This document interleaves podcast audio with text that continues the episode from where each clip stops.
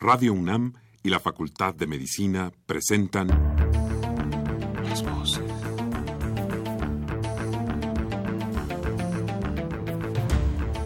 Voces. Las voces. Las voces. Voces. Las voces de la salud. Reflexión y análisis de las ciencias médicas. Acompáñenos.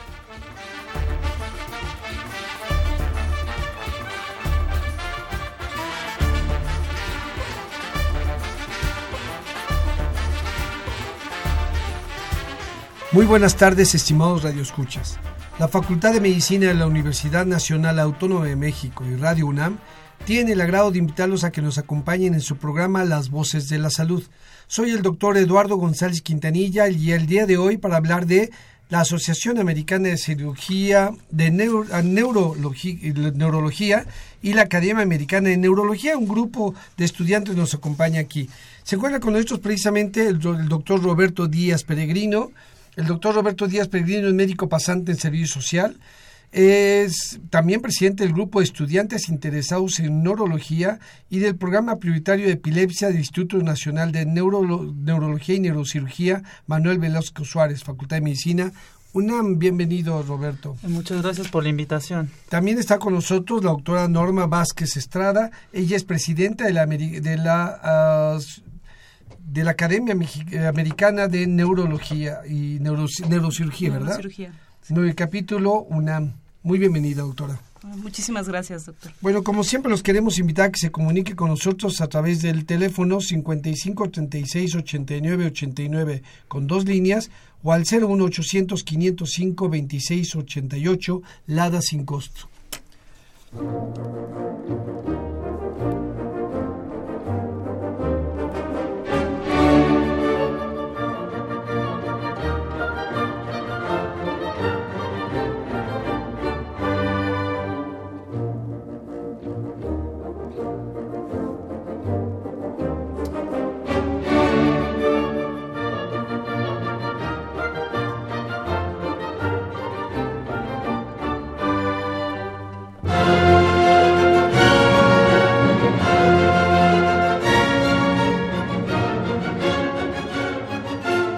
Bienvenidos, estimados radioescuchas, a su programa Las Voces de la Salud. Hoy vamos a hablar con dos jóvenes médicos acerca del grupo de estudiantes interesados en la neurología y el grupo de estudiantes este, interesados en la neurocirugía. Ellos representan a la Asociación Americana de Cirugía Neurológica y a la Academia Americana de Neurología. Eh, ¿Por qué es importante que este, los estudiantes se agrupen en estas dos asociaciones o ligados a estas asociaciones? Eh, doctora Vázquez? Eh, bueno, eh, para nosotros es muy importante fomentar la inclusión de los estudiantes de medicina desde los primeros años de la carrera en un campo tan maravilloso y tan interesante como es la neurocirugía. Con este fin, pues les damos herramientas, les damos información, plataformas que estén en contacto con neurocirujanos reconocidos a nivel mundial, tanto nacional como pues internacional. Para este fin, la AANS, que es la Asociación Americana de Cirugía Neurológica, por sus siglas en inglés, da la, la posibilidad de formar capítulos estudiantiles a estudiantes de medicina de México, de Canadá y de Estados Unidos. Entonces, pues aprovechando esta oportunidad, hemos decidido formar este, este grupo de estudiantes, que si bien apenas va a cumplir un año, ha tenido muchísimo éxito y pues con la finalidad de que todos nuestros estudiantes se empapen en el mundo de la neurocirugía desde los primeros años de la carrera. Un, año, ¿y es este solamente son estudiantes de la Facultad de Medicina o son estudiantes de otras facultades? Eh, son estudiantes de la UNAM, de la Facultad de Medicina, de, es decir, como sabemos, la Universidad Nacional Autónoma de México tiene la Facultad de Estudios Superiores de Medicina en Iztacala, en Zaragoza y en Ciudad Universitaria. Entonces, pues algo muy bonito que hemos hecho ha sido unir a estas tres facultades. Hemos trabajado con estudiantes de las tres universidades de medicina de todos los años, desde primero hasta pasantes, que pues ya son más grandes, tienen más experiencia. Y efectivamente, pues son estudiantes nada más de la UNAM, pero de las facultad, eh, de, las, de las tres facultades de medicina que maneja la universidad. ¿Por qué está dividido? ¿Por qué uno es eh, neurocirugía y la otra es neurología? Doctor eh, Díaz. Bueno, realmente este, estamos muy unidos. Realmente esto es meramente por protocolo porque provenimos de dos este, instituciones totalmente distintas. este, la Asociación Americana de Cirugía Neurológica este, tiene una sede distinta a la Academia Americana de Neurología. La Academia Americana de Neurología eh, radica en Minneapolis. Este, y bueno, el proyecto que realmente es eh, también por temporalidad, este, pues ellos llevan un año y llevan un año muy exitoso, como bien lo dijo la doctora Norma Vázquez y nosotros llevamos dos años ya en, el, en, trabajos extenuantes, arduos y que han dado muy buenos resultados. Este, realmente no realmente semántico es por las palabras pero realmente hemos trabajado continuamente en conjunción este obviamente por razones de pues de la, de la asociación y de la academia pues es este que se realiza esta división sin embargo pues es un trabajo en conjunto que pues obviamente eh, este tipo de trabajos este, estudiantiles se necesita estar trabajando con otras, otras asociaciones que pronto vamos a, mencionar. ¿Y qué, hacen ustedes? Eh, eh, ¿Realmente qué hacen? O sea, que, nuestro público sepa qué es lo que un grupo como estos ¿sí? generan o hacen en una facultad. Ya nos platicaron que representan a estas dos asociaciones de neurología y de neurocirugía eh, pero precisamente esa es una subespecialidad, ¿sí? ¿Cuál es el propósito de que los estudiantes desde el primer año nos platican hasta el servicio social tengan conocimientos, herramientas o contacto con estas asociaciones? Eh, ¿Hace falta proselitismo para que se unan a la neurocirugía o a la neurología? ¿Qué es lo que ocurre?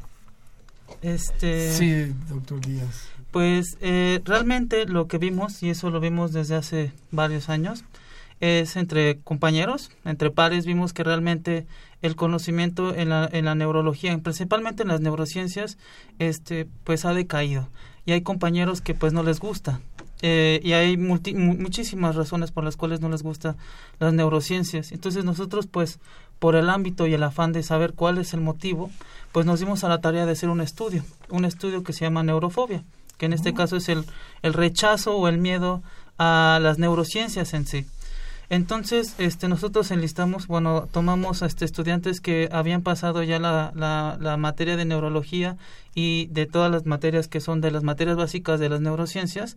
Posteriormente, pues fueron 252, pues, dos, 252 personas, de las cuales pues vimos que es, este, hicimos una encuesta en las cuales contrastamos la neurología con otras, este, las neurociencias con otras especialidades, en las cuales vimos que la que estaba peor puntada en, en, este, en este caso en conocimiento del, del, del médico de pregrado era neurología. Entonces, de ahí surgió todo, de ahí surgió la idea de que pues nosotros tenemos que tomar acción.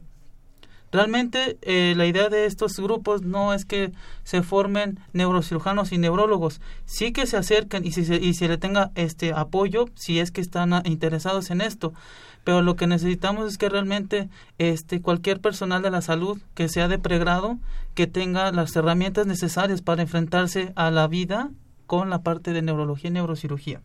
Eso es lo que nosotros queremos o enfocamos esta, estos grandes esfuerzos que se están realizando. Y además porque la neurología y la neurología y las enfermedades neurológicas son importantes. ¿Cómo es ese impacto? ¿Cómo estamos en México en relación a las enfermedades neurológicas, doctora Vázquez?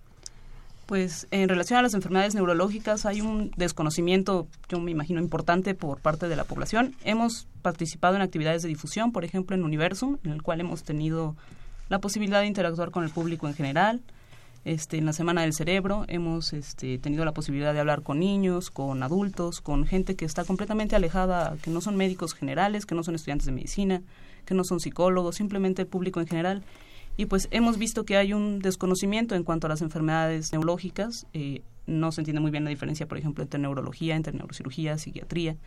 Pero algo muy importante, bueno, lo que me llama más la atención es la enfermedad vascular cerebral, por ejemplo, que pocos desconocen, lo que comúnmente se conoce como embolia. Eh, es una de las enfermedades más prevalentes, más frecuentes en la población mexicana, en adultos mayores. Mucha propaganda para la prevención de infartos, de enfermedades vasculares coronarias, que es pues enfermedades del corazón.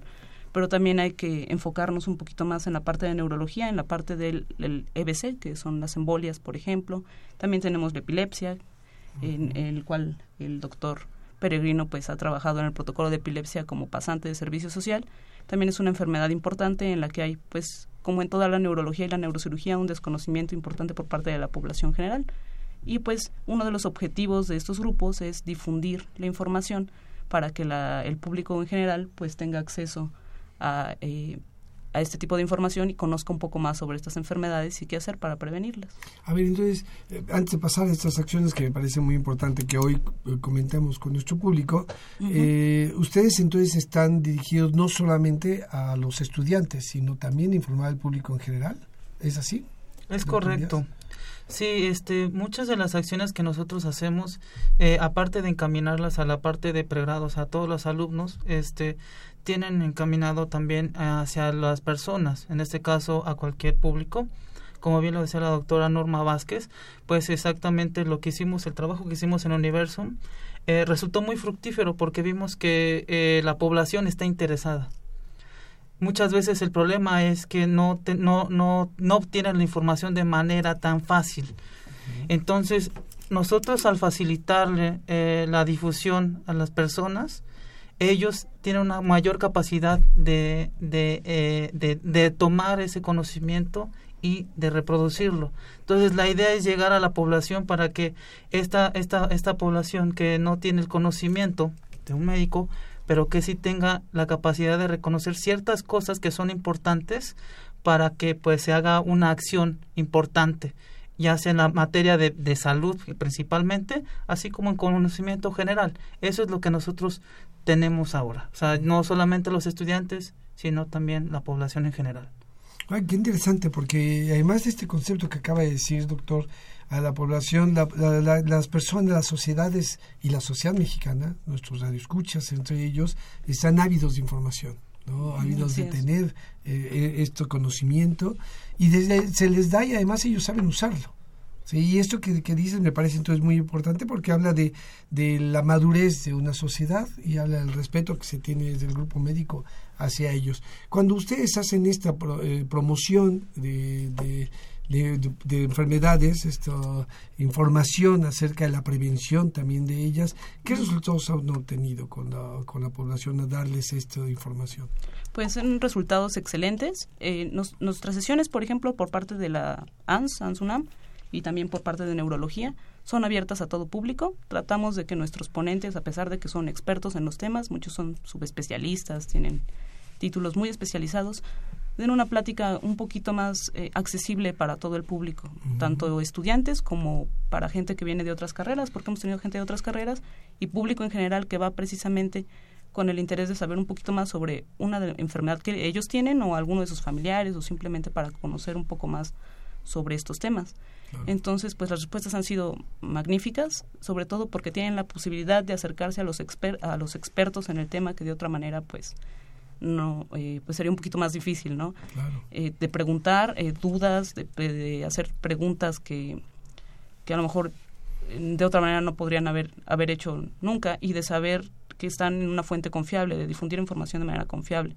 Porque pues uno puede entrar a cualquier buscador de internet y googlear alguna enfermedad o buscarlo en, en algún libro, pero no te va es decir, las fuentes no son tan confiables, puede decir cualquier persona puede subir muchas cosas a Internet. Aquí tenemos la confianza de que son expertos, de que son eh, neurocirujanos, de que son neurólogos de gran importancia a nivel nacional, incluso algunos internacional, y que el público en general pues puede acercarse a ellos y, y preguntar, y, lo han hecho y lo hacen con, pues con muchísimo gusto. Claro, la, importancia de que lo tengan ahí para que se pueda ser explicado de una manera sencilla, clara, ¿no? me parece que es muy importante. Un poco lo que hacemos aquí en la radio es la difusión del conocimiento así para público en general, que todo el mundo pueda este información de manera de la manera más sencilla posible. Eh, ¿Dónde hacen todo esto? Porque ahorita dicen tenemos estos grupos, están invitados, asisten, este, eh, público en general y otras eh, carreras, etcétera. ¿Dónde ocurren estas cosas? Pues principalmente, pues Esto ocurre en la Facultad de Medicina por parte de los de los directivos. La verdad estamos muy agradecidos porque nos han facilitado mucho de los este recintos que que se utilizan para nosotros llevar este esta parte de las sesiones y de los cursos. Eh, principalmente se llevan en el auditorio Raúl Fournier, se llevan también los otros auditorios aledaños. Como bien decía la doctora Norma Vázquez de su grupo, también este, se llevan aquí en las facultades de estudios superiores, también tanto en Iztacala como también en Zaragoza. Y pues se realizan algunos otros como cursos eh, que se realizan en el Instituto Nacional de Neurología y Neurocirugía. Estos recintos, eh, la verdad, nos han apoyado bastante. Estamos muy agradecidos con ellos porque eh, nos ha permitido que, pues, eh, desde grupos tan grandes, tan masivos, en este caso que llegan desde este médicos hasta público en general, en este caso en el Ronald Fournier, o en cursos un poquito ya más avanzados, como por ejemplo en la parte de neuroanatomía o en la parte de disección, pues eso se lleva en recintos un poco más pequeños eh, con el fin de que pues se logre la, meta, ¿no? que, se, que se cumplan los objetivos iniciales de, de, de, de difusión de, la, de las neurociencias.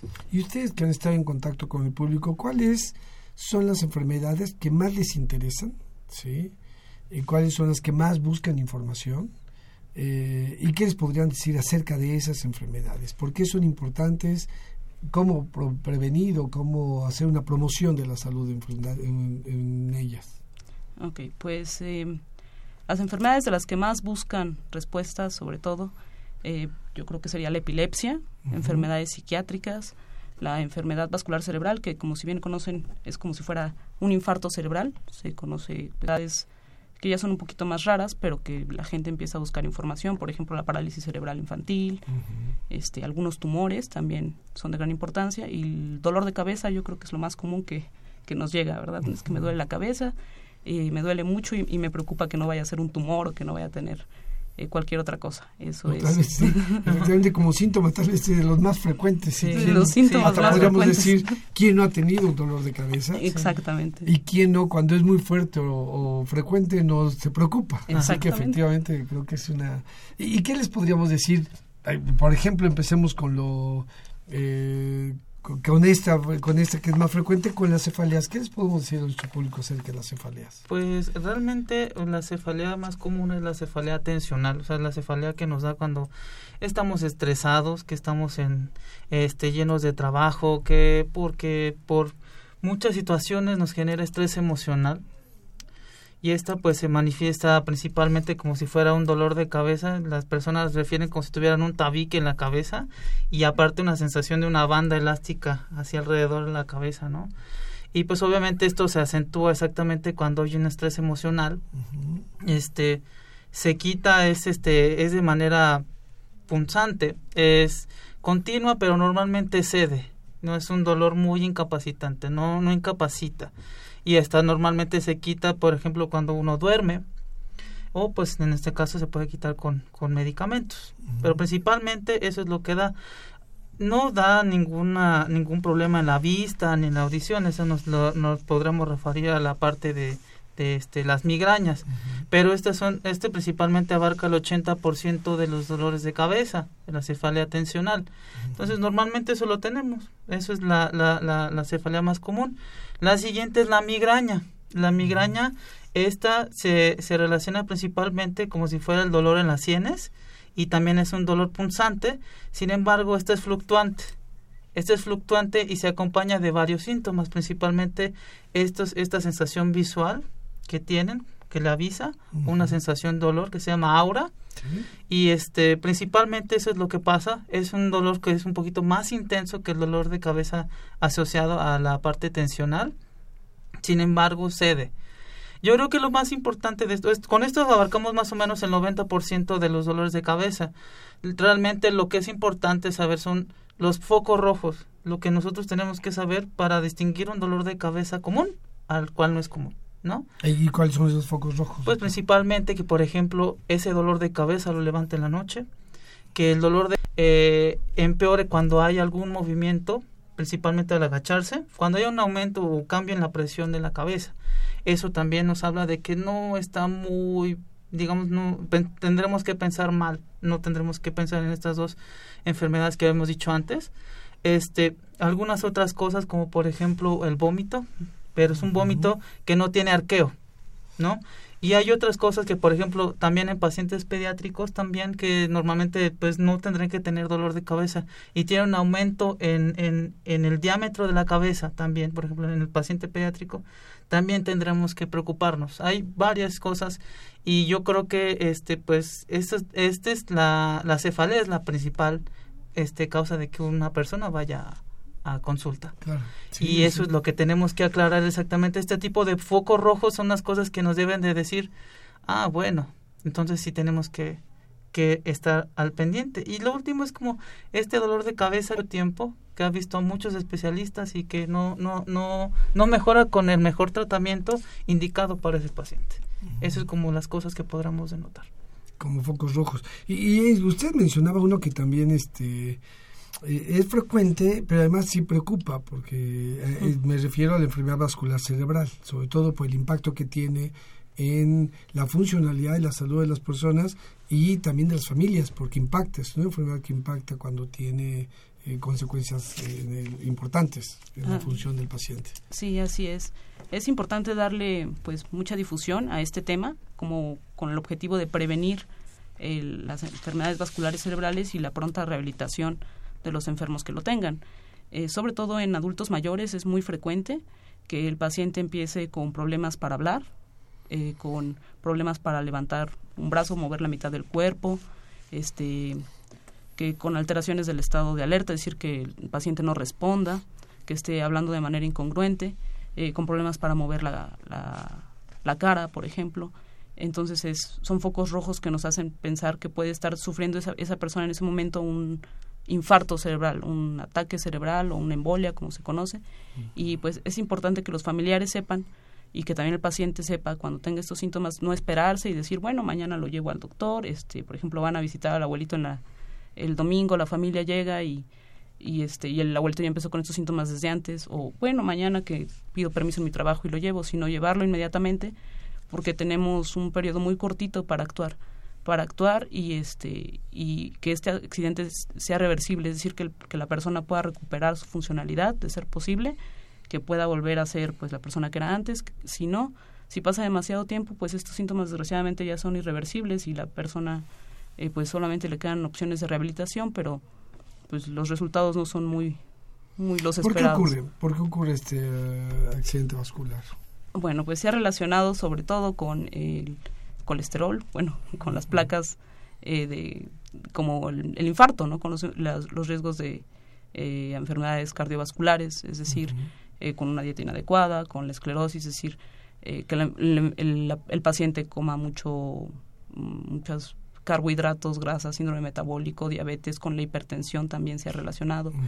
Entonces, pues son factores de riesgo que, pues desgraciadamente en la población mexicana son muy, muy prevalentes con el sobrepeso. la obesidad, la diabetes, eh, los triglicéridos altos, el colesterol alto, la hipertensión, todos esos son factores importantes. sí, son factores este, importantes para desarrollar enfermedad vascular cerebral. Y pues no se escucha mucho en, en la tele, no se escucha mucho en, en el radio, desgraciadamente. Se hace mucho mucho énfasis en las campañas para prevenir infartos, la gente sabe que tiene que hacer ejercicio, que tiene que tener una dieta balanceada, que tiene que perder peso, pero pues también el cerebro es es el bueno yo lo considero como más el órgano más importante del cuerpo verdad hay, quienes no lo consideran así yo lo considero como el órgano más importante. los cardiólogos estarían en contra los gastos y exactamente. Todos son importantes pero, pues finalmente es un órgano que hay que cuidar. Claro y que también está en, en, un riesgo muy importante con los factores de riesgo que ya se mencionaron anteriormente. Ya develó su preferencia de especialidad. pues sí, exactamente. Y, entonces, eh, bueno, y sí, las medidas preventivas entonces serían las de eh, los otros grupos que están uh, atendiendo, o sea, bajar el peso, eh, comer adecuadamente, sí, tratarse la hipertensión. Exactamente, este, hipertensión bien controlada. No comer eh, eh, grasas eh, animales fundamentalmente. Y, bajar con los, a los carbohidratos serían las medidas que ustedes recomiendan de prevención. Así es, son las medidas principales de prevención y pues estos días 14, 15, 17 y 18 de noviembre de este año vamos a tener un evento muy importante con apoyo de la Asociación Mexicana de Enfermedad Vascular Cerebral y pues los invitamos a estar muy al pendiente en las redes sociales, en internet eh, y pues me imagino que se puede difundir por medio también de la UNAM. Este, vamos a estar realizando un estudio especial para detectar factores de riesgo en pacientes que puedan desarrollar embolias o infartos cerebrales. Se trata de un ultrasonido que se hace en el cuello. Ah, este, y pues puede ser para las personas que estén en riesgo de desarrollar dichas enfermedades con la finalidad de prevenirlas, de detectar a tiempo y, y, actuar. ¿Qué, ¿Qué, fechas dijo? Estamos 14, 15, 17 y 18 de noviembre. ¿Y de dónde van a estar? En el auditorio doctor Alberto Guevara Rojas. De la Facultad de, de Medicina. la Facultad de Medicina de la UNAM. ¿De qué horas a qué horas? Va a ser de 14 a 18 horas, desde 2 a 6. De, de 14 a 18 horas para público en general. Así es, es para el público en general. Y es, realizar un estudio, se pueden realizar un estudio para poder eh, prevenir la embolia, la, la, enfermedad vascular cerebral. cerebral.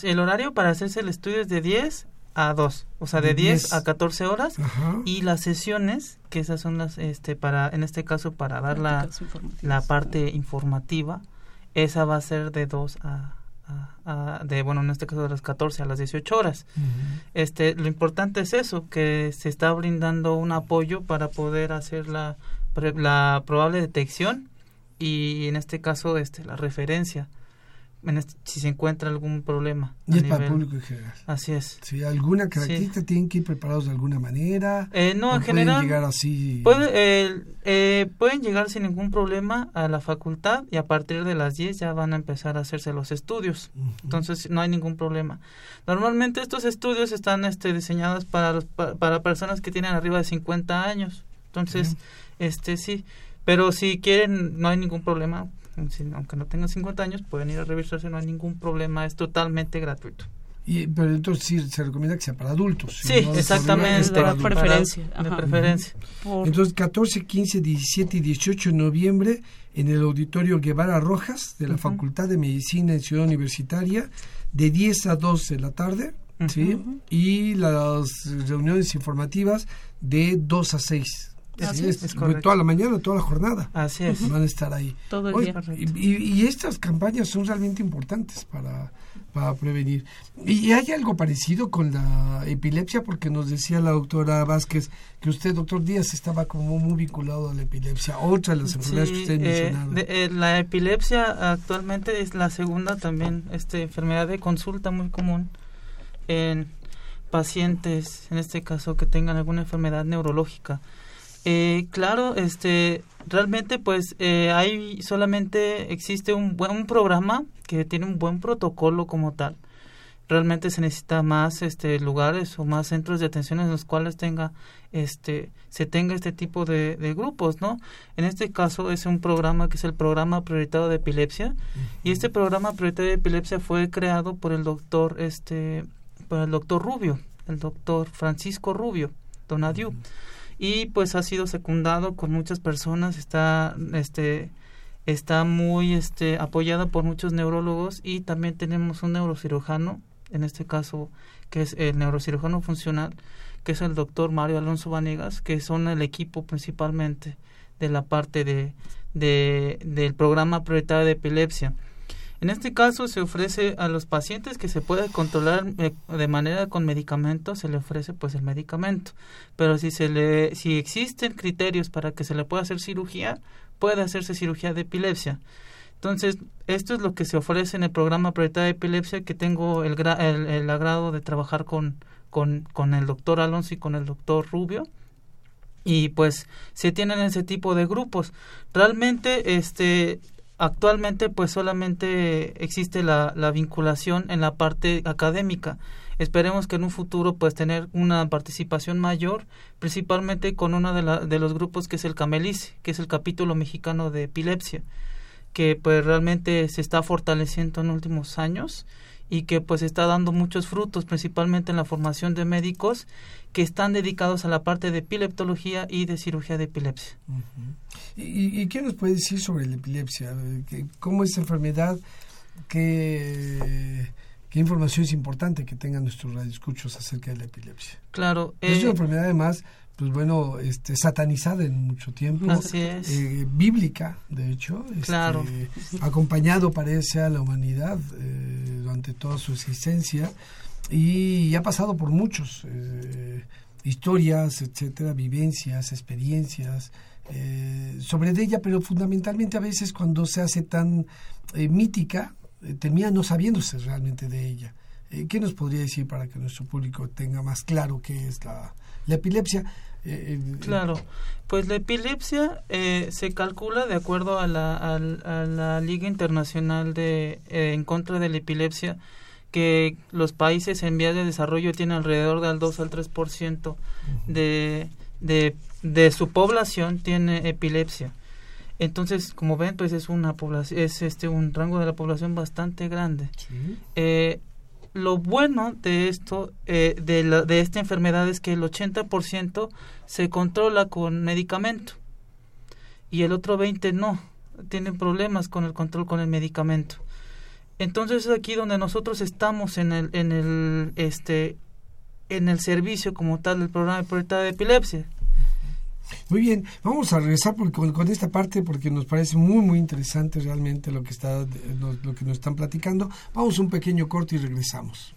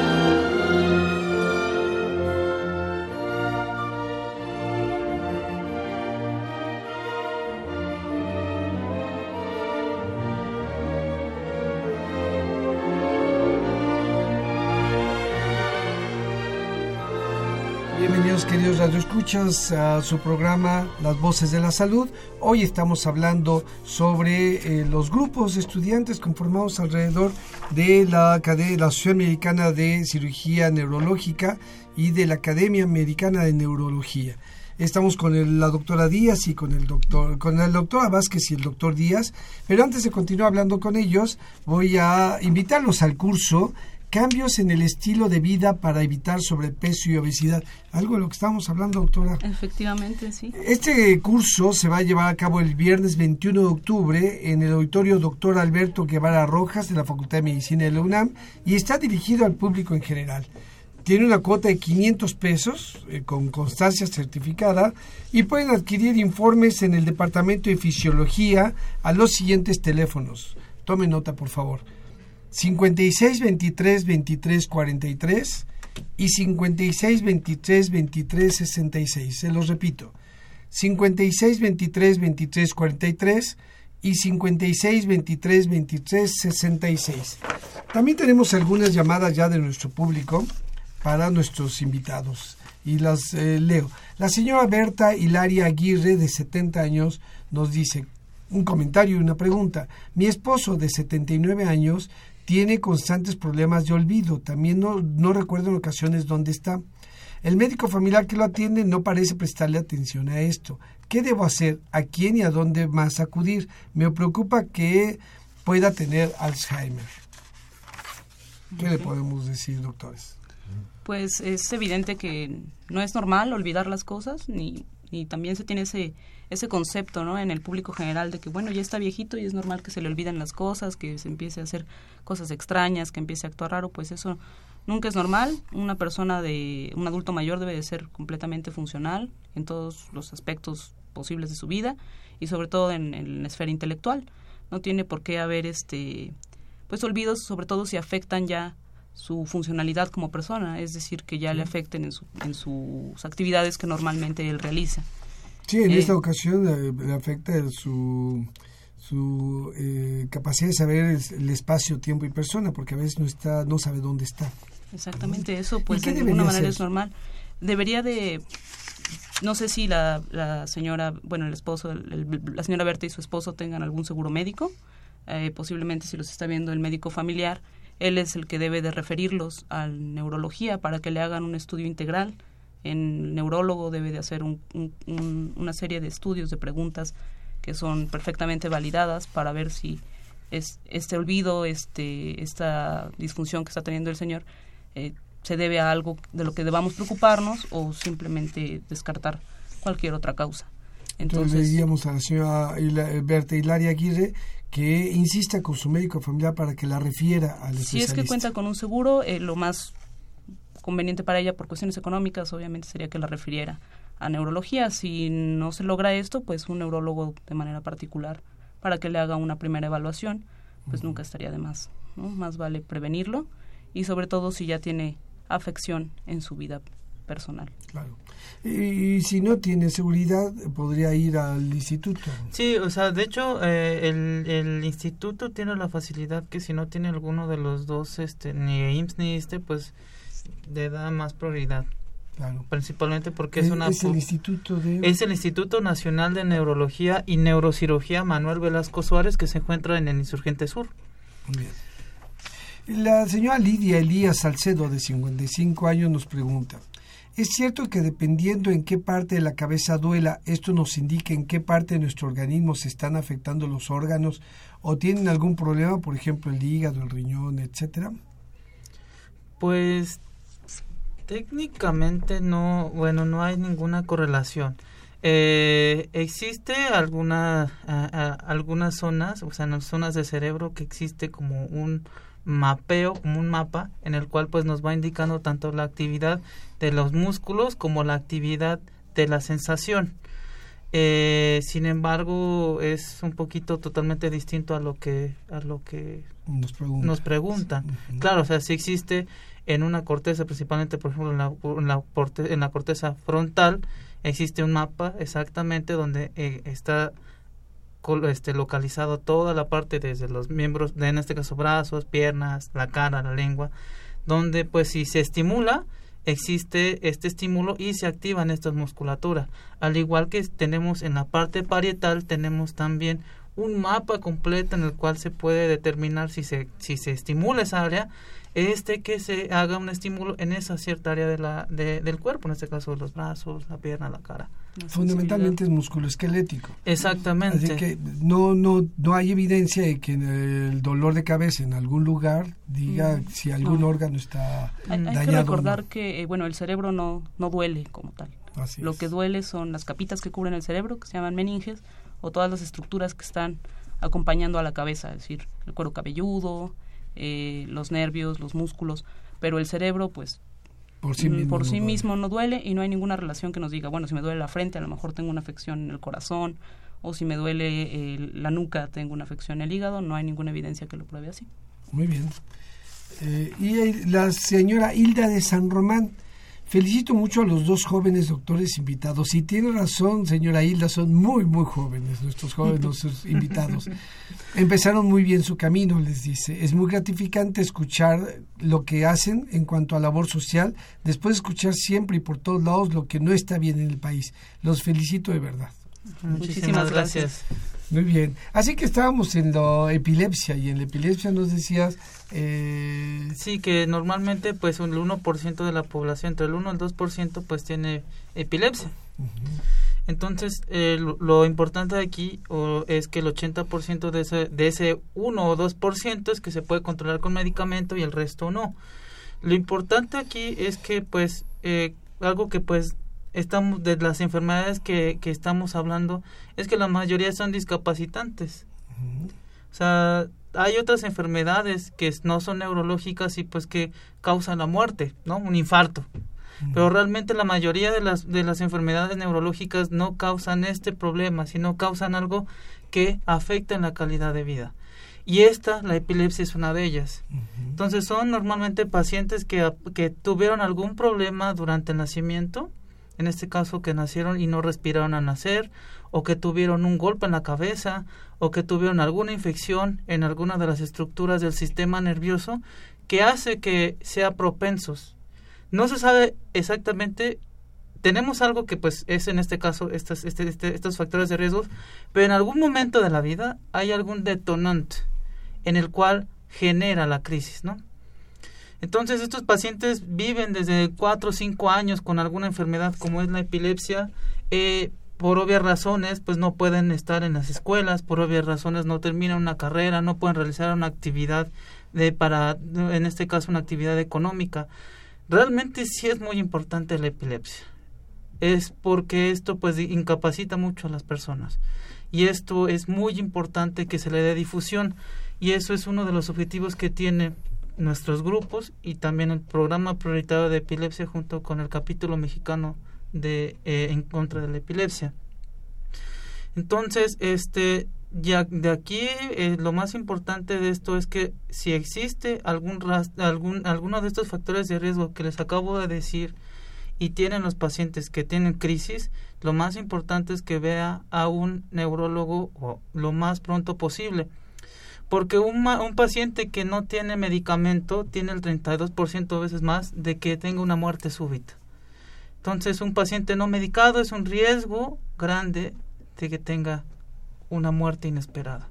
¿Y la muerte súbita se debe a quién? En este, en caso, este caso, pues principalmente actividad este, cortical difusa, que en este caso compromete muchas estructuras, en este caso la parte que regula la parte respiratoria y la parte cardiovascular principalmente. Esto es que, que el ataque, la, que la crisis abarque toda la, una gran parte del cerebro, y, aparte la parte de la perfusión sanguínea también. Porque pues esa es una actividad eléctrica normal que necesita mucha energía. Normalmente al necesitar mucha energía pues esto eh, tiene problemas también en los vasos sanguíneos que nutren este al, al en este caso a las neuronas. El problema es eso entonces, eh, lo último pues que vemos es, es, paro cardiorrespiratorio, pero el problema fue desde antes. Esta actividad eléctrica normal pues es importante controlarla. Y si no si un paciente se conoce con epilepsia y no tiene medicamento, pues el riesgo es mucho mayor. El tratamiento de la epilepsia en el instituto los eh, es caro para ellos o es gratuito. Eh, de hecho, bueno, o sea, se tiene, o sea, del medicamento pues hay de diferentes no hay medicamento pues que ya no tiene patente y que pues tiene sus este en este caso eh, similes hay otros que tienen el patente entonces estos tienen un costo más caro. Eh, sí por parte de las instituciones sí se les da medicamento. Y de hecho pues este las mismas farmacéuticas se acercan a nosotros a, nos ofrecen el medicamento para que nosotros lo, lo, lo repartamos hacia la hacia la población sin embargo, pues este el problema es que pues el servicio está muy centralizado. Hay mucha gente que viene de muchos lados y que no tiene exactamente estos tipos de beneficios que se les está otorgando aquí. Entonces el problema es ese.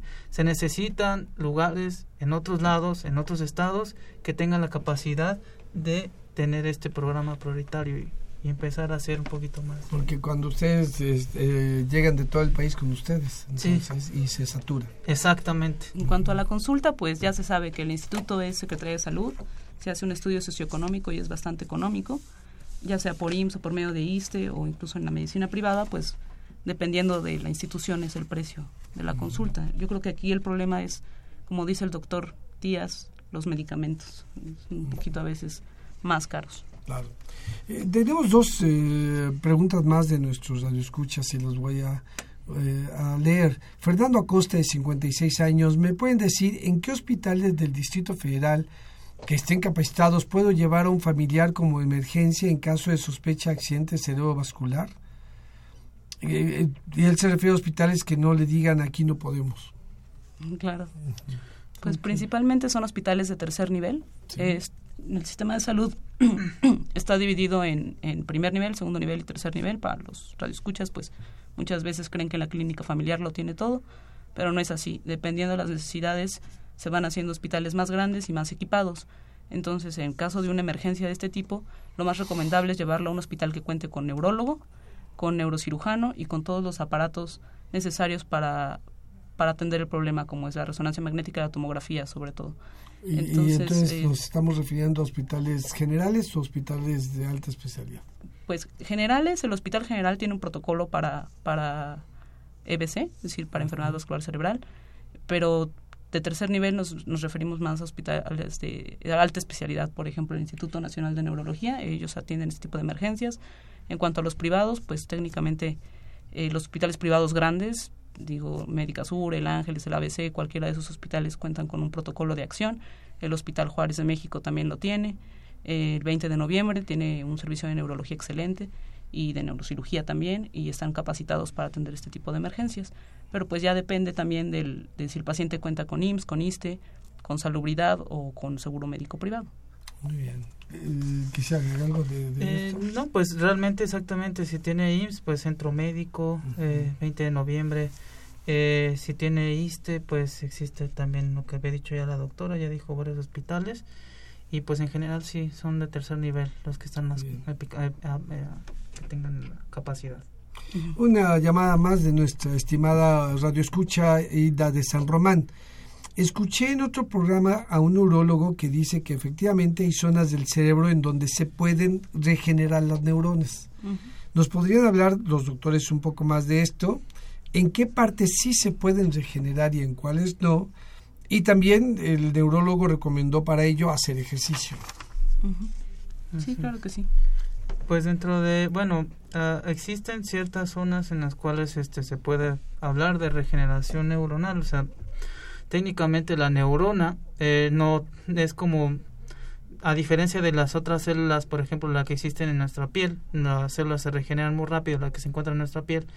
Sin embargo, al ganar una gran especialidad, en este caso al ser neurona, tiene una, este, en este caso, una regeneración totalmente lenta. Eh, se han estudiado varios lados, principalmente la porción del bulbo olfatorio, que está en la parte de relacionado con la regeneración celular. Eh, los demás, pues estaríamos hablando de, de, animales principalmente, que es donde se ha visto la principalmente regeneración neuronal. Actualmente nada más se está viendo la porción de bulbo olfatorio y pues en el ser humano. En el ser humano. Pero lo que sí es verdad es eh, la plasticidad cerebral y eso es algo muy interesante y muy bueno que tenemos los seres humanos, que es mayor en los niños, pero también está presente en los adultos. Y eso nos da la capacidad de aprender nuevas cosas, de aprender, por ejemplo, otro idioma, de este, aprender una nueva materia, de aprender computación, por ejemplo. Siempre nuestras neuronas están en constante remodelación y esta capacidad de plasticidad cerebral sí se ha visto que es afectada efectivamente por el ejercicio, por el sueño, por ejemplo, por un descanso adecuado, por una buena alimentación y es en lo que más se trabaja en rehabilitación neurológica.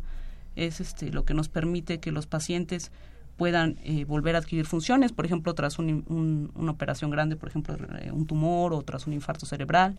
Eh, con rehabilitación, rehabilitación terapia de lenguaje, se pueden adquirir muy buenos resultados gracias a la plasticidad A esa cerebral. plasticidad, claro. Exactamente. Esto es las células cercanas toman la función de las células dañadas y empiezan Exactamente. a... El cerebro compensa las, lo, que le hace falta.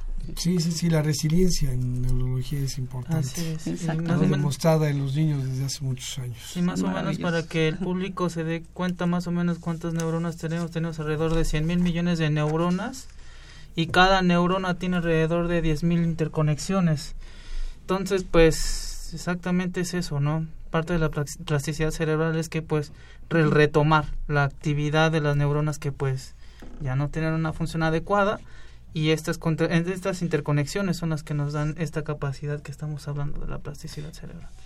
Tenemos una galaxia en la cabeza Así es. Y no la terminamos de comprender todavía. y no la terminamos de comprender. Queremos comprender la de afuera, las galaxias de afuera, y todavía no hemos terminado de comprender nuestra galaxia Sí. interna, que es nuestro cerebro. Y exactamente es eso donde nosotros estamos trabajando.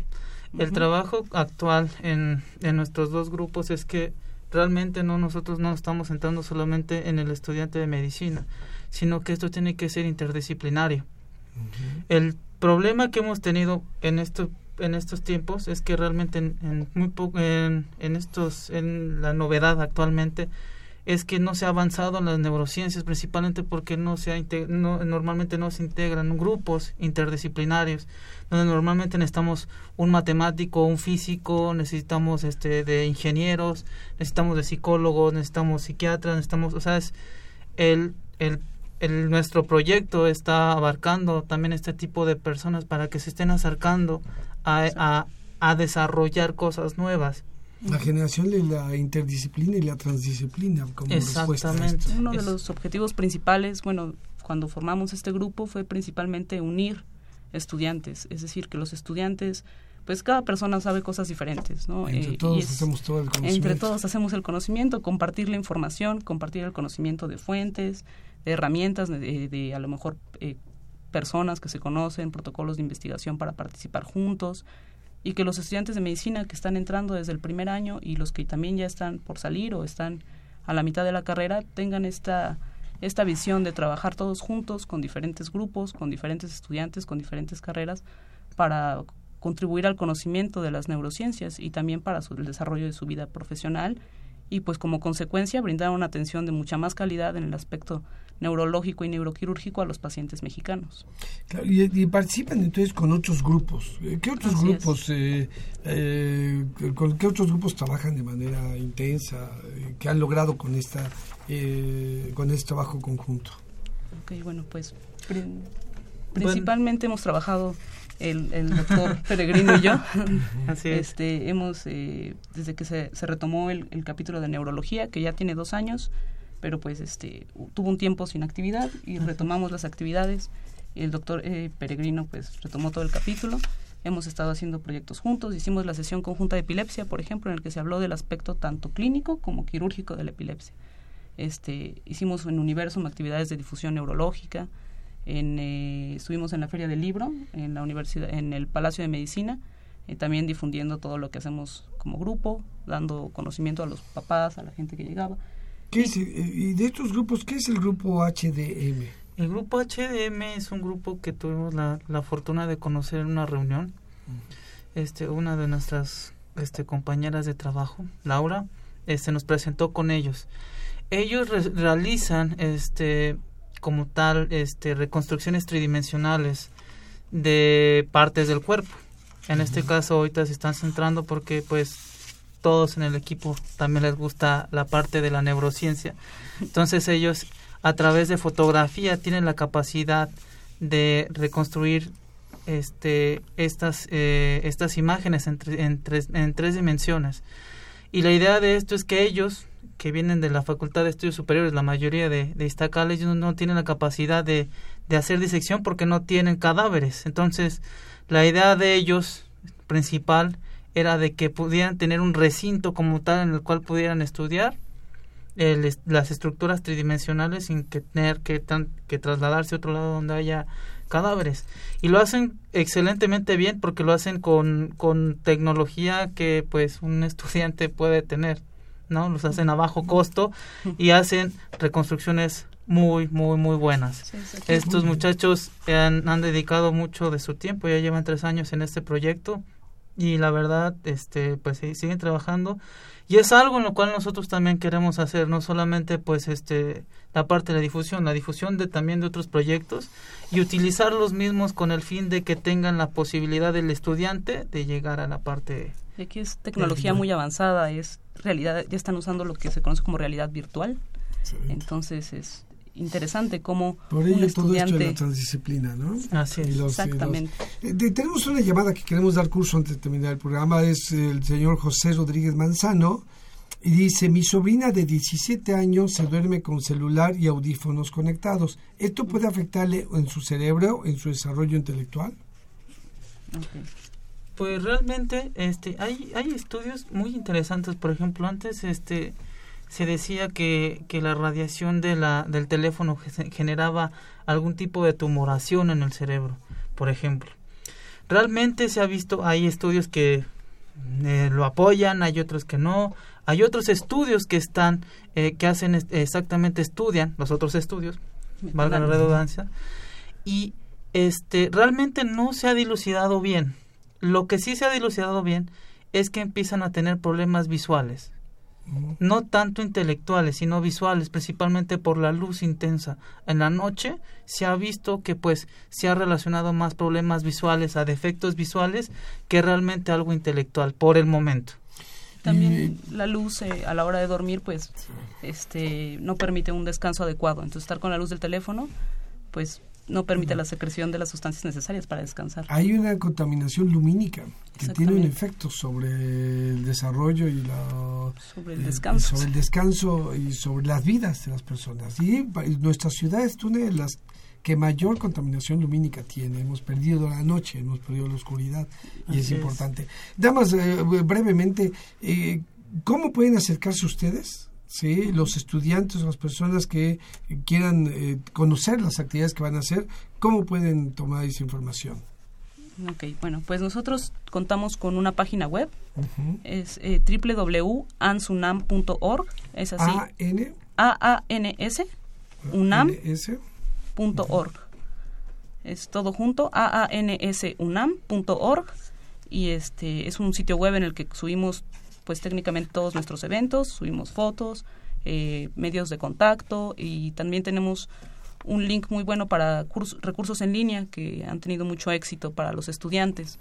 Y todo en la página. Todo en la página. Y también tenemos un correo, es igual ansunam, es A-A-N-S UNAM, arroba ansunam.org. Es A-A-N-S unam.org. Y en Facebook también nos pueden encontrar como ansunam, así Nada más escriben en, el buscador Ansunam y sale nuestra página de Facebook. Estamos en Twitter como arroba Ansunam y tenemos un blog. Entonces, cualquiera de esas maneras para contactarnos es perfecto. Así, ¿Alguna otra reflexión final? Eh, bueno, nada más la página de neurología. y el grupo de neurología es este, tenemos un una página web que es este http dos puntos s i g n Chapter México. Ahí tenemos mucho material. Actualmente apenas vamos a hacer este, vamos a tener eh, material nuevo y van, se este, pueden ver también las, este, las ligas con este, también con, con los grupos asociados y trabajos en conjunto. Y también tenemos la página de Facebook, es este todo en inglés es Student Interest Group in Neurology, capítulo México, y también ahí tienen todos los eventos que vamos a realizar. Muy bien, pues gracias a la doctora Norma Vázquez Estrada y al doctor Roberto Díaz Peregrino por haber estado con nosotros. Como siempre, y se los recordamos, tres de las funciones de la universidad es la formación de los eh, profesionales que necesita nuestra sociedad, la investigación, ¿sí? Pero la tercer pilar de nuestras funciones es la difusión del conocimiento. Este programa tiene esa función, pero se cierra esta, esta acción cuando usted, querido Radio Escucha, comparte todo esto que ha obtenido de nuestros invitados con sus familiares, con sus amigos y con sus vecinos. Y dígales que lo escucharon aquí en su programa Las Voces de la Salud. Esta fue una coproducción de la Facultad de Medicina y Radio UNAM A nombre del doctor Germán Fajardo Dolci, director de la Facultad de Medicina, y de quienes hacemos posible este programa, en la producción y realización, la licenciada Leonora González Cueto Bencomo, la licenciada Erika Lamilla Santos, en los controles Socorro Montes y en la conducción un servidor, el doctor Eduardo González Quintanilla, les agradecemos su atención.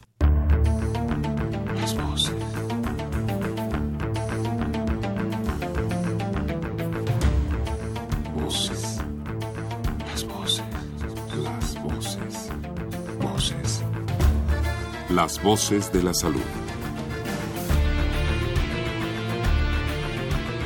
Reflexión y análisis de las ciencias médicas.